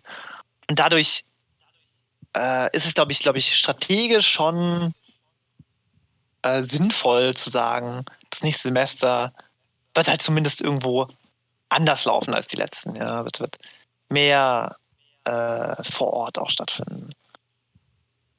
Weil Das auf jeden Fall. Ir- ir- irgendwie muss man ja versuchen, dahin wieder zurückzukommen, ja. Also das, das, das ist am Ende äh, wollen das, glaube ich, alle. So. Deswegen finde Ja. ich das an sich ganz gut. Also zumindest, dass, dass man so mal bisschen Der Aussicht Impuls hat. Aber wir, Richtung wir alle fahren ja. auf, auf, auf, äh, auf, auf äh, wie sagt man, auf Sicht quasi. Ja. Man, man weiß es halt nicht, ja. Wenn die Zahlen im Ja. Oktober doch wieder explodieren, äh, oder im, Ja, im vor- allem, wir haben- so. Vor allem das ist ja auch wieder eine, eine Situation, die jetzt kommt, mit der wir noch keine Erfahrung haben, Ja. eben mit den Urlaubsrückkehrern, die Stimmt. dann zurückkommen Ende August. Die Ferien haben jetzt begonnen, Bayern und Baden-Württemberg, und die Autobahnen sind voll Richtung Südeuropa. Aber es gibt, ja. doch, es gibt doch Richtung Stichproben. Ne? Ja. Finde ich äh, auch witzig. Der. Grund, dass, also ich glaube, bei Tagesschau oder was, das, um Staus zu vermeiden, finde ich ja sehr hilarious. Das, also wir, wir, Ah. wir, wir, wir ähm, in Deutschland bauen wir alles auf, auf äh, das, das Auto muss, muss fahren quasi. Ja. Also, Ganz ehrlich, wieso? Ja, wenn, wenn, wenn wir so ein Land sind, eigentlich meiner Meinung nach sollte es so eine Corona-Vignette geben, ja? Anstatt Oi. so eine fucking Vignette für den Autobahnabschnitt. Wenn du Corona geimpft bist, kriegst du so eine Vignette, kaufst du dir für. Also du musst geimpft sein, dann kriegst du die Vignette, dann darfst du zurückkommen. So, so hätte, so hätte man das Gottes machen Willen. sollen. Das wäre genial gewesen. Ich verstehe nicht, wieso hat das keiner gemacht? Wieso kam nicht der Scheuer auf die Idee? Ja, der kommt doch mit dieser dämlichen Verkehrsmod auf die Idee. Die Vignette, das wäre sein Meilenstein gewesen. die Vignette. Die Corona-Vignette. Ah, ich, ich, ich stelle mir auch vor, ganz, das Design ganz schrecklich vor, so ein C oder so. ja. Am besten so ein C mit Scheuers Gesicht drauf. Das sehr, sehr subtil. Es geht nicht um eine persönliche äh, Beweihräucherung oder so. Ja, ey, Ur- Urlaubsrückkehr auf jeden Fall, auf jeden Fall ein großes Thema. Allem, sehe ich sehr kritisch, auch, auch sehr skeptisch bin ich doch ehrlich gesagt, weil, Ja. weil natürlich verstehe ich den Andrang und ich, jeder hat Bock, auch ich habe Bock, auch wieder an die Uni und normal ranzugehen und Ja. einfach normale Vorlesungen zu genießen und obwohl ich auch die Aufnahmen richtig gut fand, ehrlich gesagt, muss ich auch Vorlesungsaufnahmen, sagen, weil, auch cool. weil davor war das nie der Fall, ja, wir hatten die technische Möglichkeit, das Ja. aufzunehmen, aber niemand hat es gemacht. Ja, Niemand hat es gemacht. bei, bei wir haben da diesen, Fächern, zumindest in der Stadtmitte ja, habe ich unserer, das Gefühl, macht's keiner. niemand hat das gemacht bei uns in der Stadtmitte. Wir haben diese Pulte, diese Aufnahmepulte, Headsets, niemand macht's. Ja. So, Alter, wir, schrei wir schreiben uns doch nicht die ganze Vorlesung auf. So. Also, Ja, und also gerade was, was so, so, so Grundlagen äh, oder, oder so Einführungen in Themen angehen, ja, es ist einfach Ich- sinnvoll. Ja. ich meine, wir sind keine Stenografen. Das ist ja einfach, die da einfach Ja. dann da schnell da die, die Worte von einem von dem Dozenten da runter. Ja, es ist echt, echt so äh, super optimal eigentlich. Ja, Deswegen, die stimmt. Aufnahmen fand ich schon echt cool. Das hat so ein bisschen auch den Dozent ein bisschen herausgefordert, das aufzunehmen und dann so einen eigenen Podcast für die Vorlesung zu machen. Ja, im Grunde, ne? So, Im Grunde ist es das, aber fand ich sehr cool. Aber gleichzeitig, ähm, wie gesagt, ich sehe das mit Delta und Rückkehrer kritisch und Mhm. wir werden das auch noch sehen, wie das in den kommenden Monaten sieht. Ich, also in dem Brief kommt es ja auch so raus von der ähm, äh, Ministerin für, für Bildung, Kultur und Forschung, dass, dass man versucht, auf so einen Wechsel auf Online auch noch beibehalten, aber auch Präsenz anbietet. Ja, es, es muss natürlich Seite flexibel zwei. sein. Ne? Also man versucht so ein Hybridsystem Ja. am Ende zu machen. Das ist auf, wird auf Seite 2 im ersten Paragraph da auch nochmal deutlich. Und natürlich auch der Appell, sich impfen zu lassen. Absolut wichtig. Und ja, das, man versucht es natürlich, weil auch viele Jobs auch dahinter stehen. Man muss sich allein nur im klar machen, natürlich auch, ist auch viele, ist auch vielen schon auch schon bekannt, aber allein was Stuvus und der Studienbetrieb hier, die Studienheime für rote Zahlen geschrieben haben, weil die Leute das nicht mehr besetzen, weil dann keine Leute mehr wohnen. Ähm, Ja, was jetzt klar. auch schon seit eineinhalb Jahren geht. Das ist natürlich auch ähm, finanziell für, für die Universität auch natürlich verheerend, weil das Einnahmen sind, die eigentlich essentiell für den Erhalt Oh. Der Universität Stuttgart sind. Ich meine, ich war letztens auch im Gebäude im K2 Ach krass. am Hauptbahnhof und hatte da eine Prüfung gehabt. Ähm, lief auch supi, aber es war wie tote Hose, ey. Also, ja, klar. Ja. das ist, du kommst da auch rein nur über diesen Seiten, über diesen Au Ein Ja, Eingang gell? an der Front des Ja, Gebäudes. Und das Interessante ist, meine Kritik ist, wir haben diesen ähm, Desinfektionsspender und jeder, der ich da, den ich da reinkomme, sehen habe ja. oder mit dem ich reingegangen bin und rausgegangen bin. Nicht einer hat sich, einer hat sich die Hände desinfiziert. So, Leute, das Ding steht da fest installiert an der Ecke. Benutzt das Ding. Ey, also ich mache es allein schon äh, für die Nostalgie zu meinem äh, Freiwilligendienst im Krankenhaus. Ja, Immer schön, ne? Aber die Profis machen es mit dem, äh, mit dem, äh, Ellenbogen. Handge- mit dem Ellbogen, ja, genau. machst mit dem Ellenbogen schön und dann. Ja, ey, ich. Äh, Und das macht niemand. Und, und, einfach solche Kleinigkeiten. Auch im Supermarkt, im Supermarkt zum Beispiel diese Flaschen leer, das kotzt mich auch an. Ja, das ist natürlich auch Also die- doof. die- leer ist, ja. Das ist richtig blöd. Aber dann haben es wenigstens Supermarkt- viele Leute benutzt. Ja, aber da muss man es auch wieder auf. Das ist auch wahr, ja. Aber ja, ähm, ich finde es ein bisschen schade, dass man das so ein bisschen so flapsig hernimmt. So alle sind Corona wütend, wütend, müde. Ja, aber das bleibt mit uns und wir haben es verpasst vor einem Jahr, das richtig zu machen, aber jetzt sind wir damit und das muss man jetzt halt einfach konsequent machen. Mache, Ja. schaffe, Desinfiziere. desinfiziere. Genau. Ähm, Ja. Dann noch zum kleinen Abschlussthema her. Ich hatte vorhin, bevor der Beginn unserer, bevor der Aufzeichnung unserer Sendung heute, ähm, genau, wir senden das ja, zeichnen das hier gerade am Sonntagabend auf und ich habe auch noch eine kleine Befragung hier auf Instagram reingestellt für unsere Show hier. Nämlich die erste Frage war an euch bezüglich des Sports und der EM äh, und Olympia, auch jetzt in Tokio, die ja begonnen hat vor eineinhalb Wochen. Kurze Frage an dich, Jan. Verfolgst du? Hast du die EM verfolgt? Olympia? Ey, ey ich, ich denke mir jedes Mal, ey, Fu- Fußball ist halt nicht so meins, bla bla bla. Aber ir irgendwie reizt es mich dann doch. so die, vor allem dieses soziale Zusammen angucken, äh, dann in erster Linie äh, quasi äh, alle machen zu Hause den Livestream an. Ähm, Ja! weil man hat ja kein Fernsehen mehr. Ähm, True. äh, ja, ist halt echt so. Und ähm, ja, so, ein- so ein bisschen cool ist es schon. Es ist schon, es ist halt dieser Event-Charakter. Also eigentlich, sonst interessiert mich das überhaupt nicht und äh, alle vier Jahre ist es dann doch, oder alle, alle zwei Jahre irgendwie. Ähm, ja, also ich habe ein bisschen geguckt. Ich war, ich war echt froh, dass äh, England nicht gewonnen hat. Aber das ist ein ganz anderes Thema. Oh, da können wir gleich nochmal reden, ganz kurz. Aber auf jeden Fall, ähm, genau, ja, EM habe ich auch ein bisschen verfolgt. Das ist ja so, ähm, genau, war ja schon ein großes Ding auch so, auch wenn Deutschland früh ausgeschieden ist im Achtelfinale. Aber ähm, Olympia, bei dir groß oder eher nicht so? Äh, eigentlich, eigentlich sehr, sehr wenig so. Ich habe ein bisschen Schwimmen geguckt. Einfach hat Mhm. sich irgendwie so ergeben. Äh, ich finde es dann aber auch hier wieder, ich finde es dann schon auch interessant und so. Ich meine, ey, dieses, dieses Doping-Thema, das, das ist halt das Ding, so, das vermisst es einem schon, weil man irgendwie dann, man hat immer Zweifel so und man wird da vielleicht auch schnell zynisch so. Aber auch hier wieder, dieser Event-Charakter, es ist schon irgendwie faszinierend. Es hat, es hat eine gewisse Magie, auch, auch für, für, für mich, der eigentlich da keine Berührungspunkte mit hat. Ja, absolut. wie es bei dir? Hast Und du ein bisschen geguckt? Ähm, ich habe, also Fußball auf jeden Fall, aber Mhm. Olympia jetzt, äh, nee, war, war nicht mein Hast du nicht Olympia. Skateboard ich habe ich hab, geguckt? ich hab, ich hab früher, ich habe Skateboard hab ich angeguckt, ja. Skateboard habe ich angegukt. Das hat mich Aber das habe ich, hab ich, hab ich in den Highlights geguckt, weil das ist ja olympisch, das ist eine neue olympische Ja, ja. Disziplin. Ist ist Und es hat eines cool der, irgendwie. er ist cool und hat eines der jüngsten olympischen äh, Olympionikinnen und Olympioniken herausgebracht. 13 Jahre jung. Ja, krass, Alle ja. Olympioniken sein, das ist schon heftig. Und die Japaner haben da richtig abgeräumt. Auch Brasilianer waren stark. Mhm. Äh, die Amerikaner waren verhältnismäßig eigentlich schwach. Äh, haben eine Bronzemedaille, glaube ich, bei den Herren abgestaubt.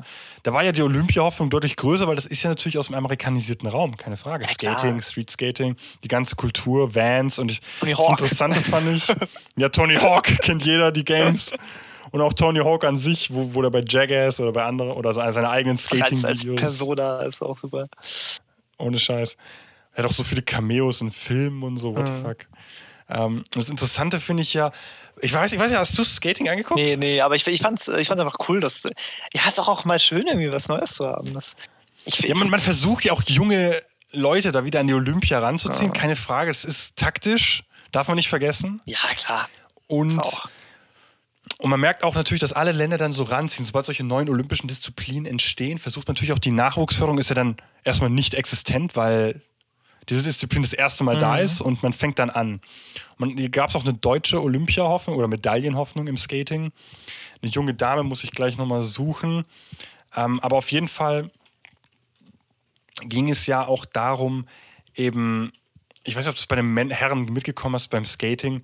Die skaten ja mit Musik, Ach. mit Bluetooth-Kopfhörern. Das war Und das ist klar. eigentlich schon, das ist eigentlich schon Doping. Ziemlich tricky, weil man sagt ja, also wenn du Musik hörst beim Sport, ist das ja eigentlich schon ein Effekt. Man darf jetzt zum Beispiel beim Laufen, bei diesen Disziplinen Sprinten, Hm. äh, Marathonlauf oder äh, 800 Meter, 400, 4000 Meter, was weiß ich, darf, darfst du keine Musik hören, weil das ist ja, das tut dich ja schon in gewisser Weise ja beeinflussen Ja, ja. Kann ich Und- irgendwie auch verstehen, ja. und verbessern. Und das ist, ja, ähm, der, genau, die deutsche Olympia-Hoffnung, Medaillenhoffnung für Skating war die Dame, äh, das Mädchen, Lilly Styphiasius, ähm, auch 14, 15 Jahre. Und sie hat schon sämtliche internationale Tournaments in Amerika, Japan und sonst wo auch schon interkontinental Ach, abgehalten und galt eigentlich als eine der Hoffnungen, aber aufgrund der Corona-Pandemie hat sich das verzogen und die Vorbereitung fiel dann doch kürzer aus im neuen Jahr. Und hat es dann nicht unter die besten drei geschafft, beziehungsweise ich weiß nicht, ob sie sich überhaupt qualifiziert hat fürs Team Deutschland, das weiß ich nicht ganz genau. Habe ich nicht genau verfolgt. Aber sie war die Medaillenhoffnung. Und das Ding ist auch, Olympia, kein Plan. Ich habe früher als kleines Kind habe ich diese, diese, ähm, die 2012, als kleines Kind, da war ich 16, 15, sowas. kleines Kind, aber auch, auch noch in Peking oder so. Da habe ich diese, diese, Ze diese Zelebrierungen, ähm, diese Eröffnungsfeiern angeguckt und ich war so, wow, oh mein Gott. Und war, wo 2012 Bond aus dem fucking Flugzeug mit der Queen rausspringt, diese Gags, ja. Stimmt. Und an sich im Nachhinein bin ich übelst zynisch geworden, was das alles angeht, weil das ja ähm, purer Nationalismus ist. Das Ja. muss man sich ja klar machen. Das ist ja nichts anderes, dass die Gastgebernation da und es ist auch Tourismus auch dahinter, wenn so eine Olympiade abgehalten wird. Deswegen Japan hat da jetzt nicht wirklich viel davon und dieses eigene Volk ist auch gegen Olympia, gab es ja auch genug Demos und nicht wirklich große ja, beim äh, der ganze pandemische Hintergrund, so, das ist ja auch nochmal. Oder, oder Ja. Kontext, besser gesagt. Ist ja auch noch Und das Ding ist, schwierig.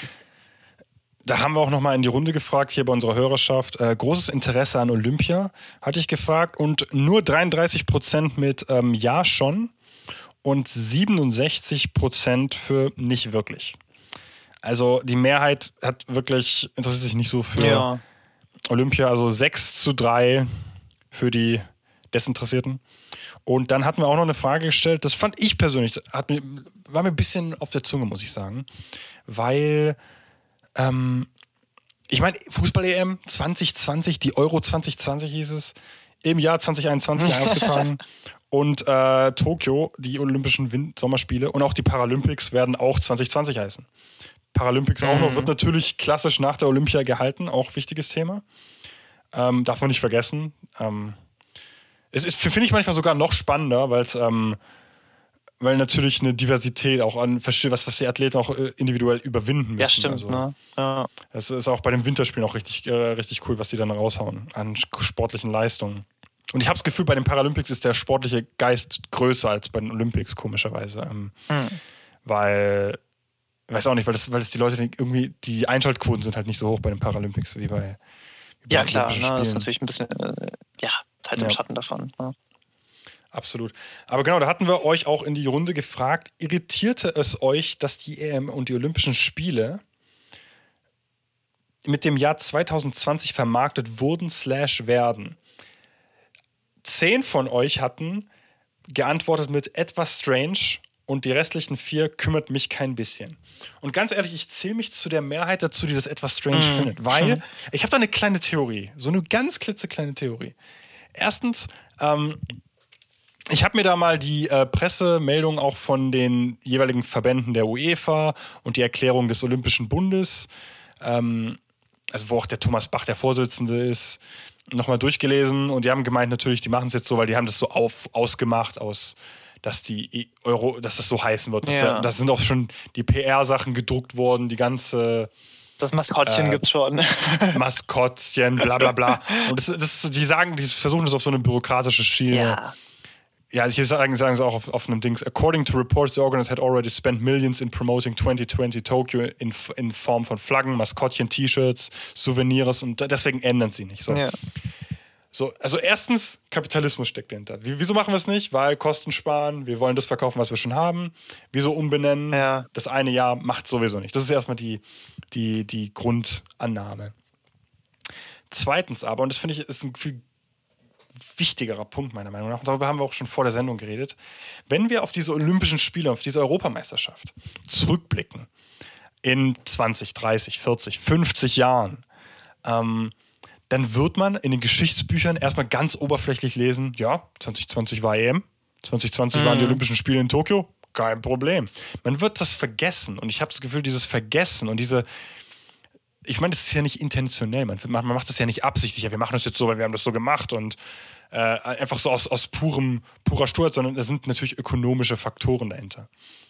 Aber trotzdem, diese, diese Mechanik, die sich daraus ergibt, ist ja, dass der indirekt diese kapitalistische Ambition, geschichtsunterbreitendes Vergessen impliziert. Also es ist ja wirklich das, das wird, das wird, man vergessen, wenn sich darüber nicht, wie, wie wir es davor hatten in der Show, wenn es irgendwann Kulte gibt, so, so, soziale Gruppen, die sich mit den, 20, mit den 20er Jahren des 21. Jahrhunderts übelst auseinandersetzen, dann sind es solche Geeks, die dann YouTube-Videos darüber machen und sagen, boah, wisst ihr, was 2020 anders war? Die Olympischen Spiele wurden um ein Jahr verzögert. Das war nur sie, einmal auf der ganzen Welt. Also, sie heißen so trotzdem 2020 und so. Ja, so, so ja, nach so Trivia. ja, und kein Plan. Und es ist ja mehr als so eine Trivia. Es ist ja, ähm, mhm. man, kein Plan. Ich, ich, ich, ganz ehrlich, ich hätte es gut gefunden, hätte man das 2021 Olympics genannt, aber im Hintergrund hätte auch noch 2020 stehen können. Das wäre cool.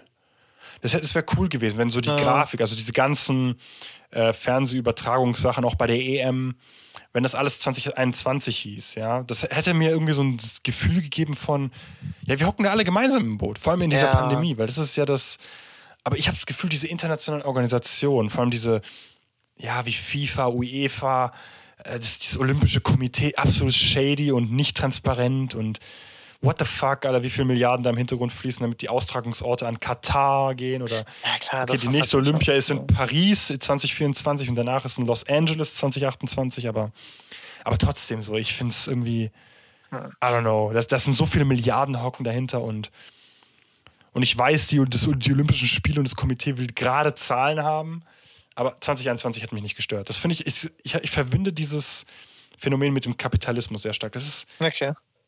sehr Late Capitalism, aber wirklich hart. Also. Ja, es ist halt irgendwie komisch, dass man so die, ja, letztlich ja die Wirklichkeit so verbiegt. Irgendwo, ja. Ja, und das finde ich schrecklich. Ja. Das ist.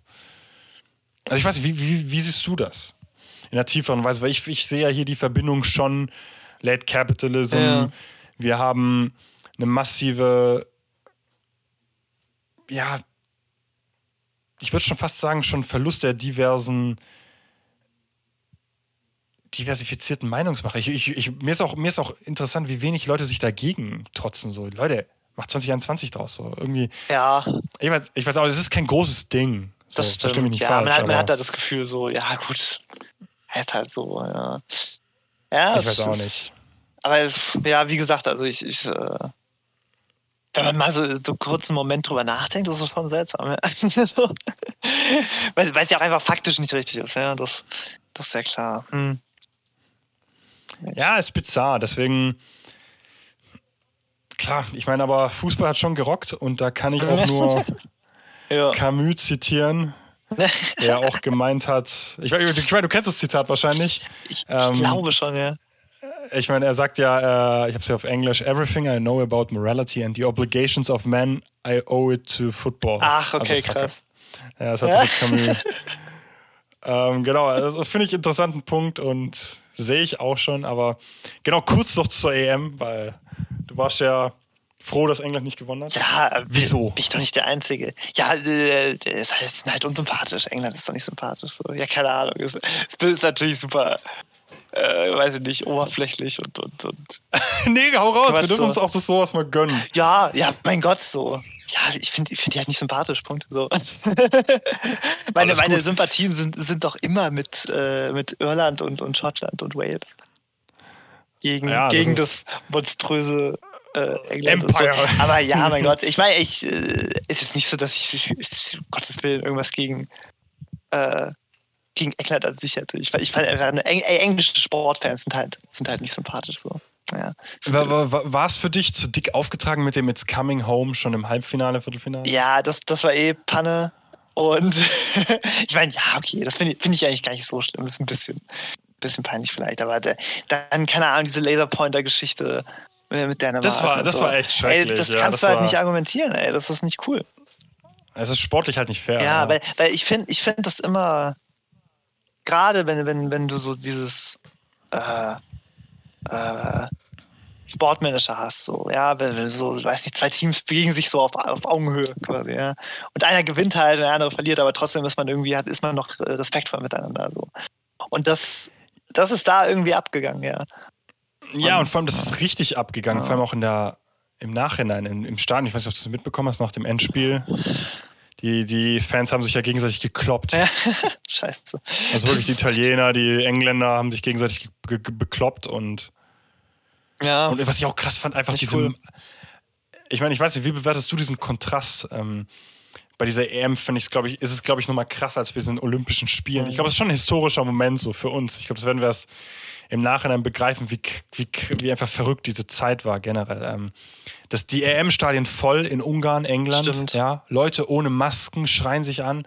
Und dann, EM ist vorbei, die Euphorie ist vorbei und die Zahlen gehen hoch. Klar. Delta lässt grüßen, Leute sterben.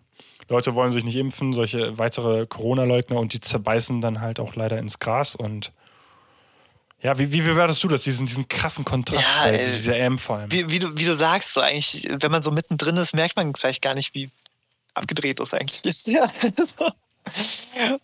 Also, ja, es, äh, irgendwie akzeptiert man das dann so als, ja gut, das ist jetzt halt irgendwie, passiert jetzt halt, ja. aber es ist schon sehr, sehr strange. Wenn man sich eigentlich mal überlegt, dass es eigentlich schon unverantwortlich ist, so ein großes Event zu machen und sowas, ja. Eigentlich schon, ja. Ja. Es Ach Gott. es ist hart nicht. Eigentlich ist es unvernünftig, was man machen kann. Aber gut, das äh, geht ja auch nicht mehr lange. Olympische Spiele sind ja auch so gut wie durch. Na, Da gibt es ja zum Beispiel keine Zuschauer, ne? Das ist absolut strikt gehalten. Also, das finde ich schon einen guten Move. Es ist ja das Mindeste, ey. Aber ich verstehe auch, ey, Leute äh, trainieren da jahrelang und so. Ey, es, manchmal gibt es nur eine Wahl zwischen zwei schlechteren Entscheidungen. So. das ist ja. Ja, absolut. Das ist, ist nicht ohne. Also, da werden wir. Bin ich gespannt, wenn, wenn sich halt mal diese Flaute mal ähm, diese Sommerflaute mal richtig liegt, wenn mal nicht so viel los ist, okay, der Bund, okay, der Wahlkampf wird das Ja. nicht bieten, aber wenn so erstmal so sportlich und unterhaltungsmäßig erstmal Flaute ist, glaube ich, wird sich äh, dieses Corona-Tief, glaube ich, schon nochmal setzen, wenn, weil ich habe das Gefühl auch gehabt, jetzt der Juni, Juli ist schon e- echt actionreich, auch so sportmäßig, so vor allem mit diesem Ja. ähm, Imagine Communities, so wie wir es auch vor der Sendung hatten, einfach mit diesem Ja. Nationalismus und I don't know. Benedict Anderson hat das schon echt guten Worte gefasst. Ja. Gut, aber ja. das ähm, so viel dazu. war, genau, das war es jetzt, glaube ich, auch erstmal von uns. Ja. Wir strahlen diese Sendung, genau, unser Nachreich hier bei und übrigens eurem Late Night Talk hier für den. Juli. Und ich weiß nicht, hast du noch was hinzuzufügen? Sonst habe ich gleich noch was. Äh, Ich habe, glaube ich, nichts. Nee. Ich hätte noch äh, zwei wichtige Ui. Termine, die man sich noch merken kann. Nämlich, äh, genau, wir machen, würde ich jetzt mal sagen, frei raus, frei Schnauze hier bei mir. Äh, Bundestagswahl 2021. Wir machen ein Special für Ende August für ähm, die TV-Duelle, Jo. Trielle oder Dreikämpfe der, Wir suchen uns einen Begriff aus. der drei Spitzenkandidaten. Trielle, Armin. Laschet, Annalena Baerbock und Olaf Scholz, nämlich die Daten oder beziehungsweise die Termine, haben wir einmal ein TV-Duell, das Mhm. erste Triell, äh, 29. August um 20.15 Uhr Okay. zur Primetime auf RTL und das äh, dritte Aufeinandertreffen, auch wieder bei RTL, am 12. September Okay. um 20.15 Uhr. Und genau, die Wahl ist dann auch schon am 26. September. Also ich kann mir vorstellen, diese letzten, oh, dieser September, der wird ein Genuss Boah, für das uns. ist Ich hoffe, echt nicht mehr weit, ey. das ist, das geht, wird so schnell passieren. Und ich bin gespannt, was passieren wird. Und ich glaube, da wird sich noch einiges tun. Und das wird sich hoffentlich im Politbarometer zeigen. Jo. Ja, ey, spannend wird's. So, auf jeden Fall. Absolut. Und wir haben es geschafft, nicht auf einer negativen Note zu enden. Yes! Oder? War. Ja. jetzt so negativ? Nee, das passt, alles gut. Stimmt, das ist, das ist mal nicht. Ah, die Welt. Oder bin ich jetzt voll ins. Fettnäpfchen gerannt, oder? Ich glaube, ich bin jetzt voll ins Fettnäpfchen gerannt. Nach meinem ganzen Negativ-Talk hier. Ja. Äh, äh, ist wenigstens interessant, mein Gott. So. Ja. Immerhin das. Ja, absolut. Also, dann, wir packen's und dann hören wir uns Ende August wieder. Jo. Das war's von uns. Haut rein, Leute. Ciao. Ciao.